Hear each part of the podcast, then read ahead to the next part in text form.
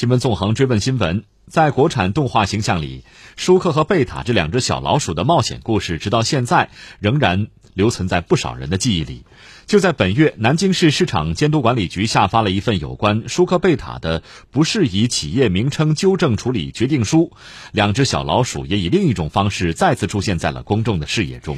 在此之前呢，舒克贝塔的原作者郑渊洁与南京舒克贝塔宠物用品有限公司之间的侵权纠纷呢，已经超过了两年。事情究竟是怎么一回事儿？双方呢都产生了哪些分歧？总台央广记者杜西蒙昨天就此采访了郑渊洁。我们先来听记者的报道。一九八二年至今，郑渊洁原创童话书刊总销量已经超过三亿册，舒克与贝塔的冒险故事在其中篇幅不小。但两年多前，突然有网友给郑渊洁留言，说自己买了舒克贝塔牌的仓鼠饲料。几年前吧，有读者养的是仓鼠鼠粮，一看是舒克贝塔的，他就买了。他觉得不尽如人意吧，通过微博的给我发信息，问这个东西是不是我生产的。然后这样我就开始注意这个公司，一开始就是发微博，就叫做喊话吧，就意思这个侵权的应该改，他们不理。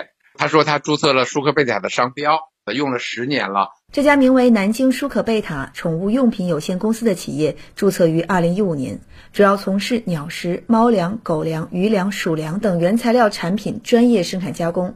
舒可贝塔公司的股东江苏省协同医药生物工程有限责任公司，早在2011年就注册了一个包含“舒可贝塔”字样的商标，其商标类目核定为第三十一类，涵盖宠物食品。郑渊洁认为，该公司的名称和其商品商标已经对文学作品“舒克贝塔”的知识产权构成侵权。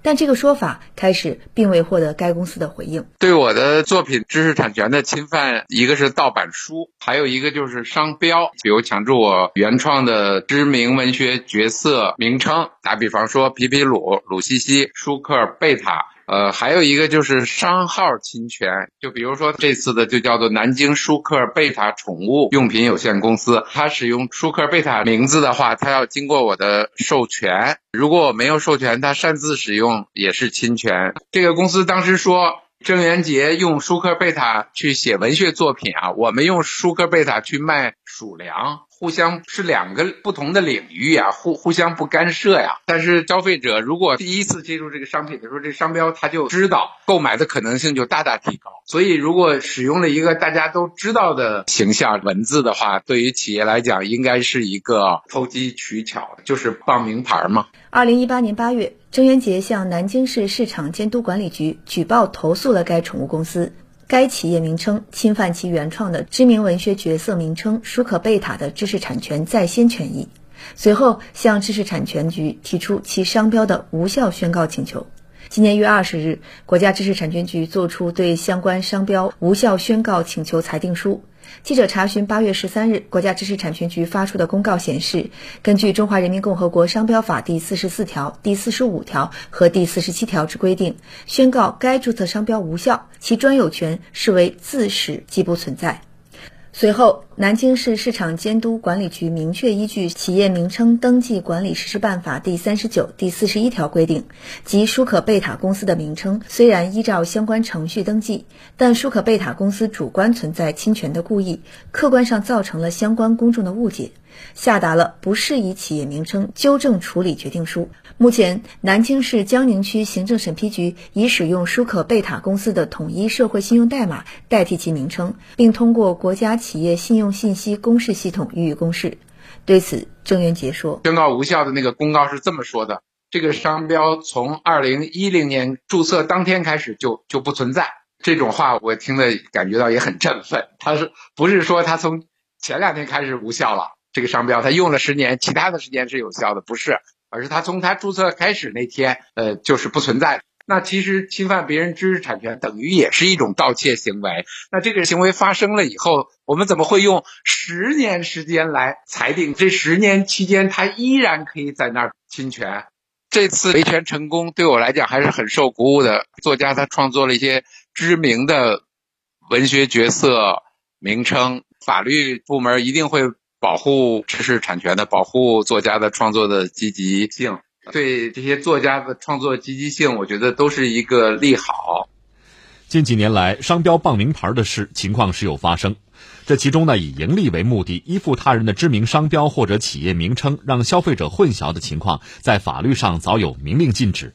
但类似于使用舒克贝塔名称的问题，却因为难以判定是否为知名品牌，或者是否有注册商标等情况，容易出现界定模糊等问题。其实呢，类似刚才报道中企业提到的，企业商标通过法定程序审批合法在用，与对方行业不同，不存在侵权的认识呢，也是普遍存在的。但中国社会科学院知识产权中心研究员李明德认为，在这起纠纷里，企业主观上的傍名牌确实存在，对原权利人的侵权不以是否注册商标或者是否同一行业来判定。舒克贝塔本身它已经构成了一种文学作品的形象。这个东西是未经许可是不能使用的。那么现在我们反过来说，那你南京这家公司，你为什么要用舒克贝塔？你为什么要去注册这个商标？它无非就是我们通常所说的一句话：搭车。别人有声誉，其实你也就是想利用这个声誉。那么这个就属于一种不正当竞争。商标法现在应该是三十二条，它有一个就是说，申请注册的商标不得侵犯他人的在先权利。这个在先权利包括姓名、商号、未注册商标、商标等等，也包括这样的一些文学作品的形象。就是一般说来，名称不构成作品，人物形象也不构成作品。但是如果说特殊的，像这种这个舒克贝塔，既是这个作品的名称，又是里边的形象，已经指向了作品，那它本身就是一个商业标识，肯定是构成一个作品。它应该是在线权利，应当受到保护。李明德也再次提醒，随着知识产权保护的不断强化，搭便车傍名牌的做法将越来越没有出路。针对注册商标，还有一个反淡化理论。比如说，这个它在服装上是吧很有名啊？那我现在要用在这个 洗涤灵上，消费者会混淆吗？那肯定不会做服装呢。那洗涤灵肯肯定是另外一个。但是你用在不类似的商品上，你利用了他人的声誉。你淡化了他人商标的唯一性，同样是应当予以制止。任何标记，只要只是商品和服务的来源，就可以作为商标注册。任何人去申请注册，任何人去使用商标，你不要不正当的利用他人这个商业标识所承载的商誉，这就是一个最基本的原则。